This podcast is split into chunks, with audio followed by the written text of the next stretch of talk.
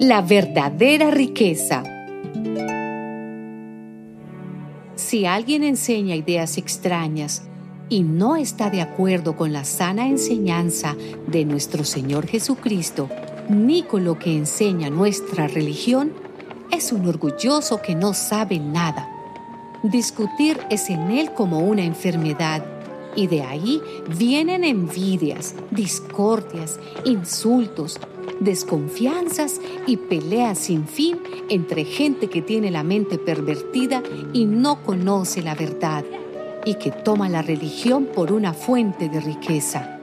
Y claro está que la religión es una fuente de gran riqueza, pero solo para el que se contenta con lo que tiene porque nada trajimos a este mundo y nada podremos llevarnos.